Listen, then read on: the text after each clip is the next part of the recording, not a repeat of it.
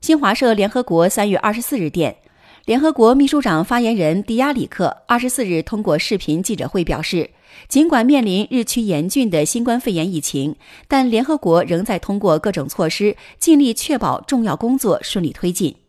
迪亚里克表示，截至美国东部时间二十四日十二时，联合国各地机构已有五十一名工作人员感染新冠病毒。二十四日上午进入纽约联合国总部大楼办公的工作人员，从往常的一点一万人锐减至一百三十人。联合国秘书长古特雷斯也开始有部分时间进行远程办公。